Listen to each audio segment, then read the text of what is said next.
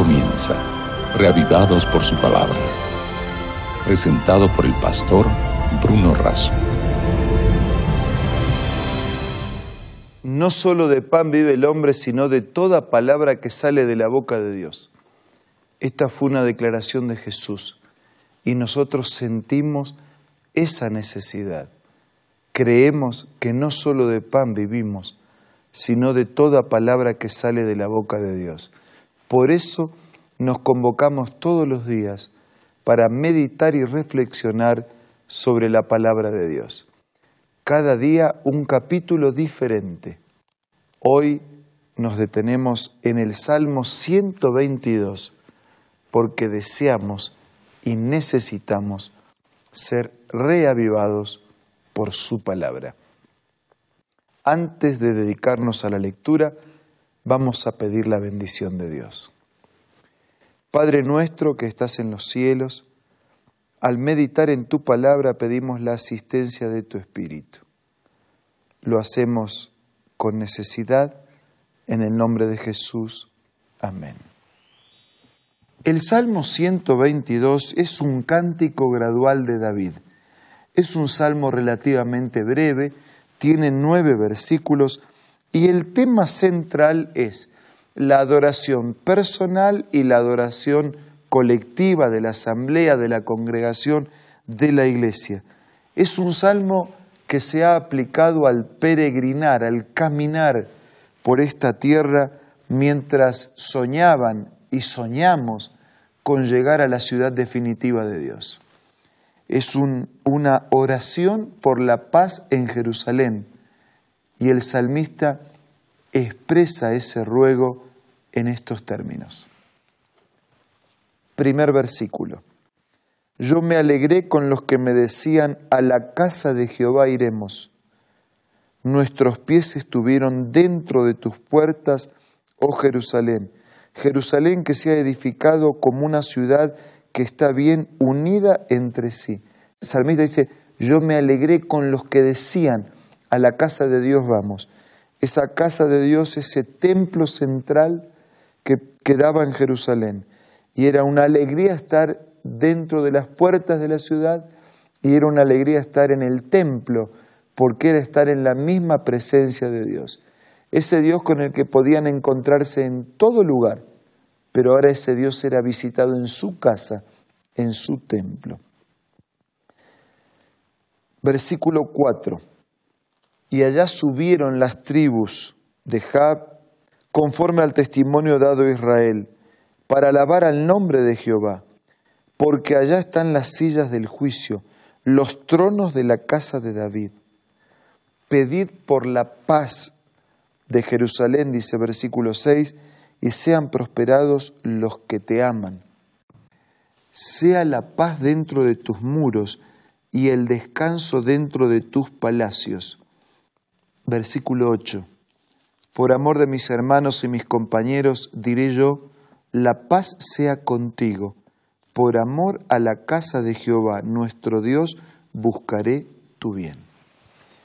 Y así como el pueblo en el pasado centró sus sueños y su esperanza en la ciudad Jerusalén y en el templo de Jerusalén, nosotros también centramos nuestros sueños y nuestra esperanza en lo que el Apocalipsis llama como la nueva Jerusalén, la nueva ciudad, ese eh, centro de la morada definitiva de Dios con su pueblo esa tierra restaurada, ese templo recuperado, cuando Dios con sus hijos vivirán para siempre. Había alegría para quienes peregrinaron durante tantos años llegar a Jerusalén y llegar al templo. Había alegría para aquellos que podían sentirse protegidos, seguros, amparados y bendecidos dentro del templo. Y allá fueron las tribus de distintos lugares, con una misma fe, con un mismo sueño, con la misma esperanza de encontrar lo que les había sido prometido. Por eso pedían por la paz. Por eso expresaban el deseo de ser prosperado y de amar ese lugar, ese templo, esa casa de Dios. Por amor de mis hermanos y de mis compañeros, diré yo, la paz sea contigo. Por amor a la casa de Jehová nuestro Dios buscaré tu bien. De aquí a poco, cuando este mundo de maldad y de pecado termine para siempre, vamos a estar definitivamente en la casa de Dios. También en nuestra casa. En Juan está la promesa. No se turbe vuestro corazón. Creéis en Dios, crean también en mí. En la casa de mi Padre muchas moradas hay. De otra manera yo os lo hubiera dicho. Voy pues a preparar un lugar y vendré otra vez y os tomaré a mí mismo para que donde yo esté, ustedes también estén. Es decir, hay una casa de Dios que también será nuestra casa. Y así como los del pueblo de Israel del pasado, nosotros soñamos con la casa eterna de Dios. Soñamos con estar en su presencia y es, Él será nuestro templo para siempre. Pero hasta que ese día y esa casa definitiva llegue, todavía seguimos peregrinando, como el pueblo de Israel en el desierto, dando vueltas interminables pareciendo que nunca llegamos a destino. Pero ese pueblo que un día adoró en el templo de Jerusalén tenía un santuario móvil donde adoraba a Dios hasta el día que pudo adorarlo en Jerusalén. Hasta el día en que nosotros podamos adorar a Dios en la nueva Jerusalén, en la ciudad eterna de Dios, tenemos santuarios, tenemos iglesias. Iglesias que cubren en este tiempo y en este espacio la necesidad de decir, yo me alegré con los que decían, a la casa de Dios iremos. Su vida y la mía es un santuario donde Dios quiere morar.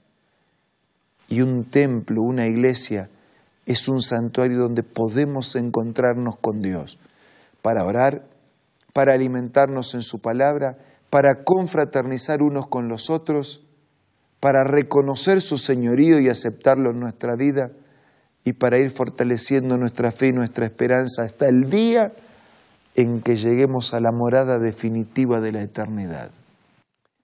Cerca de su casa, en algún lugar, un poco más cerca, un poco más lejos, debe haber una iglesia adventista del séptimo día.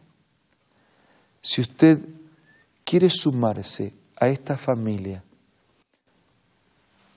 humanos, débiles, imperfectos, pecadores, pero que nos alegra congregarnos, así como David decía, yo me alegré con los que me decían, a la casa de Jehová iremos.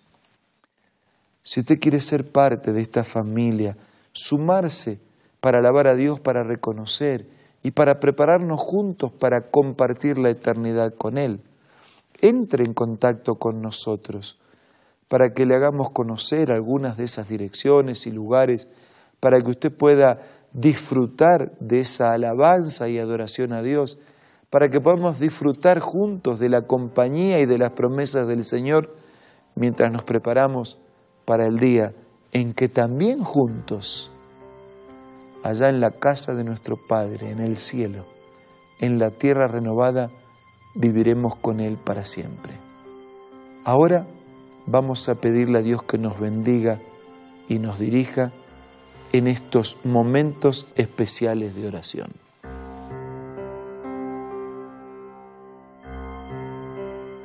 Padre nuestro que estás en los cielos, queremos alegrarnos con los que van a tu casa, a tu templo, a tu iglesia aquí en la tierra, mientras nos preparamos para ir a tu casa y vivir contigo para siempre en la eternidad. Bendice a todos nuestros amigos y danos la fuerza, el valor para ser guiados por tu palabra y dirigidos por tu espíritu. Nada merecemos, pero con gratitud te pedimos todo en el nombre de Jesús. Amén.